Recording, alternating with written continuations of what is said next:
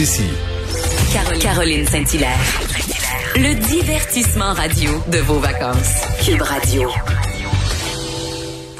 On peut le lire ce matin, particulièrement dans le Journal de Montréal, et le titre de sa chronique, Sale temps pour euh, la liberté. Et on reconnaît euh, l'ex-homme politique, le politologue et le sociologue. On le reconnaît très, très bien dans cet article-là. Joseph Facal, bonjour. Bonjour, Caroline. Écoute, écoute, tu, euh, tu nous fais réfléchir beaucoup ce matin, Joseph. Ah, ben c'est gentil. Écoute, tu sais... Ben, je suis pas sûre, je suis pas sûre, en plein été, si on a le goût se passer de même, là. mais non, non, non, mais c'était, c'était, écoute, au début, je me demandais où tu allais parce que bon, tu, je vais te laisser parler de ta chronique avant que je la dévoile toute, mais, mais tu faisais un rappel historique, mais, mais je trouve que tu forces une réflexion sur la notion de liberté et, et je suis très contente que, que tu en parles ce matin. Écoute, c'est vrai que habituellement l'été, j'essaie de faire des chroniques un petit peu plus légères, euh, mais en même temps, j'étais un petit peu tanné de, de, parler de la pandémie, du confinement, et puis je vois euh, autour de nous, dans le monde, des choses très inquiétantes. En fait, pour tout te dire, tu sais, Caroline, à, à 59 ans, permets-moi de penser que je suis pas encore si vieux que ça. Et pourtant, je me sens un petit peu comme un dinosaure euh, quand je compare euh, mes idéaux de jeunesse euh, au monde que j'avais sous les yeux et, que j'ai sous les yeux. Et, mon point de départ, c'est évidemment la chute du mur de Berlin il y a une trentaine d'années, quand j'abordais, si tu veux, la trentaine ou la fin de la vingtaine, et, je pensais, comme beaucoup de gens à l'époque, qu'on allait vivre une grande poussée de, liberté individuelle et d'émancipation collective. Or, ce que je vois, c'est que les régimes autoritaires ou dictatoriaux ont le vent dans les voiles, la démocratie recule, la liberté d'expression se réduit, un nouveau climat de censure s'installe, et j'essaye, en 500 mots, de comprendre pourquoi tout ça. Ah, je t'écoute, écoute, je... pourquoi? Et c'est ça que j'ai hâte que tu répondes, Joseph. Bon, ben, écoute, écoute, je, je, je, pensais aussi, hein, pour te dire comment j'étais naïf, je pensais aussi que la montée de l'éducation allait, allait réduire les superstitions, l'obscurantisme, les théories du complot. Et puis, tu vois, je me suis trompé sur toute la ligne. Et là, évidemment, j'énonce une série euh, d'hypothèses. La première, évidemment, c'est que euh, malgré tous les défauts qu'on peut leur trouver, euh, je te dirais que pendant tout le 20e siècle, c'était vraiment les États-Unis, malgré leurs défauts, qui étaient en quelque sorte les porte-étendards de la société libérale, capitaliste et l'État de droit. Or, aujourd'hui, évidemment, pour les raisons que l'on sait, les États-Unis ne sont plus du tout un exemple de leadership moral, au point même que c'est rendu que les amis des États-Unis, le Canada, le Mexique, l'Europe se demandent où c'est qu'ils s'en vont. Et là, évidemment, forcément, euh, la, nature et la politique ayant horreur du vide, mais évidemment, la Chine, la Russie avancent leur pion. La deuxième euh, hypothèse que je, soulève, c'est que quand j'avais 20 ans, quand j'avais 30 ans, euh, évidemment, c'était l'utopie communiste. Euh, évidemment, aujourd'hui, il est un petit peu tombé en désuétude, mais cette façon de raisonner qui divise le, monde en bon et en méchant, elle est encore là et elle s'est recyclée, si tu veux, notamment dans le monde universitaire où on censure tous ceux qui ne pensent pas du bon bord. Et ensuite, évidemment, on ne dira jamais assez, euh, le rôle des réseaux sociaux. C'est très bon, tu sais, c'est très bon que euh, des gens anonymes aient enfin une tribune pour pouvoir eux aussi s'exprimer. Mais en même temps, euh, ne nous comptons pas d'histoire. Les réseaux sociaux sont aussi parfois, excuse-moi, des égouts assez ouverts. Et le problème de ça, c'est qu'ils attisent un climat d'intolérance, de fanatisme, de manque de nuance, et en plus, évidemment, ils contribuent au discrédit des parlements comme lieu central où se font de manière à peu près ordonnée les grands, les grands, les grands débats de société. Et puis aussi autre chose qui me frappe, je ne sais pas si, tu es d'accord avec moi, mais tu as été en politique, moi aussi, et, et je vois un changement. Il y a quelques décennies, les gens allaient en politique pour quelques années, de, de, du monde des médias, du droit, des affaires, de la médecine, de l'enseignement, de ce que tu veux. Ils faisaient un, deux, trois mandats politiques et ils retournaient à leur ancien job.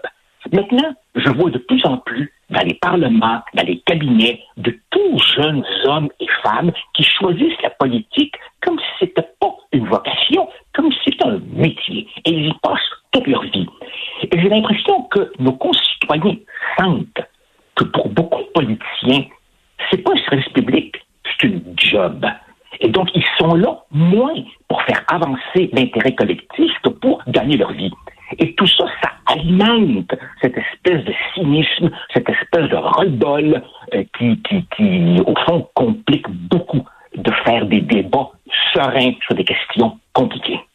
Mhm. Ah, puis tellement, tellement, c'est pour ça probablement que j'ai fait que deux mandats à la mairie euh, de Longueuil et je pense, je pense qu'on devrait refaire ce débat-là euh, sur le nombre de mandats. En même temps, certaines personnes vont dire, Joseph, que le pouvoir ultime comme citoyen, c'est peut-être effectivement pas voter pour les personnes de manière indéfinie, mais on va se le dire, hein. Puis euh, quand tu installé en poste, c'est plus facile de garder ton pouvoir.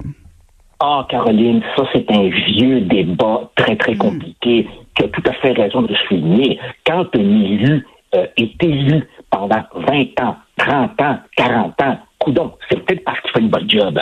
Mais en même temps, tu sais comme moi comment euh, beaucoup de gens rentrent en politique très jeunes, font ensuite la navette entre l'opposition, le pouvoir, l'opposition, le pouvoir. Autrement dit, le sérail politique est devenu, ben, c'est ça, une serre, hein, où, les plantes se, reproduisent entre elles, si, je peux me permettre. il, y a, il, y a, quelque chose d'un peu, d'un peu fermé, et donc, et donc beaucoup de nos concitoyens se disent non, non, non, non, non, non. C'est pas en politique qu'on va régler les problèmes. Et là, sans trop, trop de solutions, on se garoche sur les réseaux sociaux et ça crée une espèce de climat enfiévré qui met des pressions ensuite sur les médias, sur les entreprises, pour larguer quelqu'un dès qu'une accusation, même s'il n'est pas prouvé, euh, surgit, etc. Et il y a aussi autre chose, autre chose. Quand j'étais jeune, il y avait cette théorie, si tu que le capitalisme, au fond, profite tout le monde. Puisque quand la marée de la prospérité monte, elle soulève les petites chaloupes et les gros bateaux. Ben là, ce qu'on constate, c'est que le capitalisme, il creuse les écarts. Et donc, de plus en plus des gens en bas ou des gens dans le milieu qui voient que ceux d'en haut sont de plus en plus en haut d'eux, étalent souvent leur richesse sans aucune espèce de pudeur. Et c'est drôle, hein? L'austérité, les compressions, c'est pour ceux d'en bas. Mais en haut, si tu es le cercle du soleil, si tu es bombardier, ah, pour toi, il y aura toujours des prêts, il y aura toujours des subventions, il y aura toujours des plans de relance. Et tout ça alimente un cynisme qui sème le doute sur les démocraties. Et donc, dans ce contexte-là, comprends-tu, ceux qui détestent le mode de vie occidental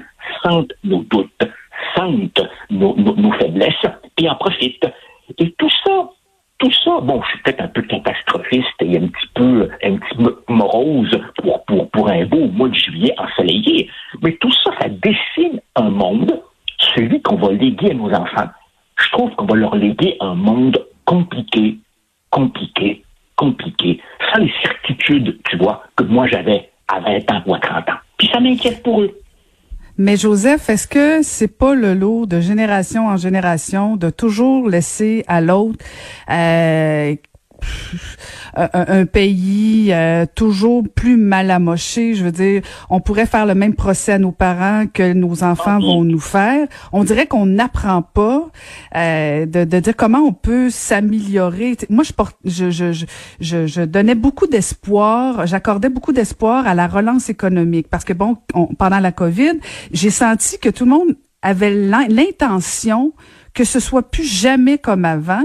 Euh, et là, j'ai l'impression que la relance économique dont nous promet, allons-y plus localement, là, euh, faisons pas du, euh, du, du Canada ou de l'international, restons juste dans notre notre Québec. Est-ce que on rate pas chaque fois des occasions de faire des choses différemment?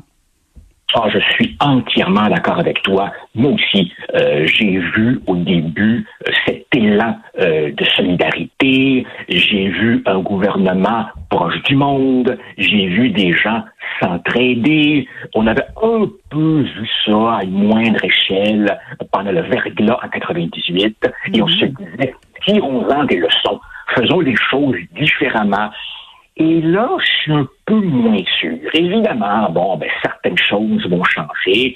Chose espérée, par exemple, qu'on va tous faire un examen de confiance sur euh, nos aînés et les CHSLD. Mais en même temps, Caroline, en même temps, quand je vois que, le montant d'argent pour la relance est limité, je vois bien là comment chacun se bat attirer de l'argent et les réflecteurs vers soi. Et là, tu as évidemment les commerçants qui disent je veux pas jouer à la police, les bars qui disent il y en a pour tout le monde sauf pour moi. Et je comprends, je comprends toutes ces doléances. Mais en même temps, peut-être que nous avons été un petit peu idéalistes en nous disant c'est le début d'un monde nouveau. Je crois que oui, oui, on va tirer certaines leçons, mais fondamentalement, on va voir les mêmes oppositions que jadis. Le problème, c'est qu'il me semble qu'aujourd'hui, et excuse-moi d'utiliser trois mots qui ne sont pas français, aujourd'hui, il y a une espèce de free-for-all, une espèce de foire d'empoigne qui fait que les débats sont désordonnés, cacophoniques, on accuse beaucoup sans preuve, et puis si on n'aime pas la réalité, c'est pas compliqué, c'est des fake news, tout ça. Et je mm-hmm. crois que cette espèce de climat global n'aide pas à des, à des débats sereins et à des solutions constructives. Et ne me demande pas, moi, la solution. Je suis un témoin aussi puissant que la plupart de mes voisins dans la rue. Là.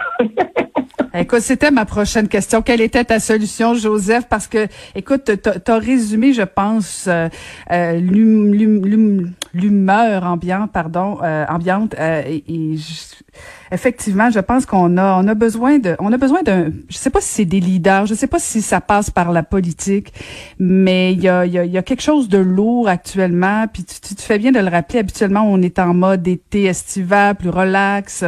et là, bon, les nouvelles sont un, sont difficiles à, à, digérer, euh, ça, ça finit plus. Franchement, là, euh, ça va pas bien. Ah, ah ben là, Caroline, j'ai pas beaucoup de certitudes, mais j'en ai au moins une. J'en ai au moins une. Même si je comprends ce roll-ball et que jusqu'à un certain point, je partage occasionnellement ce roll-ball, la certitude que j'ai, c'est que dire la politique, wash, désintéressons-nous de ça, non. Non. Il ne faut pas faire une croix sur la politique. Si on n'aime pas la politique actuelle, il faut une autre politique. Mhm. On ne peut pas faire, on peut pas faire du pas politique en pensant euh, qu'une société peut être laissée simplement livrée aux intérêts économiques et à chacun pour soi. Ultimement, il faut que quelqu'un prenne des décisions. Et si on se désintéresse complètement de la politique, ben laisse-moi dire une chose il y aura toujours des petits feux qui, eux, vont se dire, ah, ben, si personne veut le pouvoir, moi, je vais le prendre. Et ça, ça donne des Donald Trump et compagnie. Donc, il faut une autre politique. Il faut surmonter notre dépit, mais moi, je continue à croire en l'engagement politique. Et laisse-moi dire une chose. Dans le contexte actuel, les gens qui ont encore le courage de se lancer en politique, ben, moi, je leur dis chapeau. Et euh, on s'accorde, on s'entend là-dessus. Toujours un plaisir. Merci beaucoup, Joseph. Je te laisse retourner au bord de ton chalet. C'est moi qui te remercie. Salut, bye. Merci, beaucoup. C'était Joseph Facal. Vous, vous écoutez Caroline Saint-Hilaire.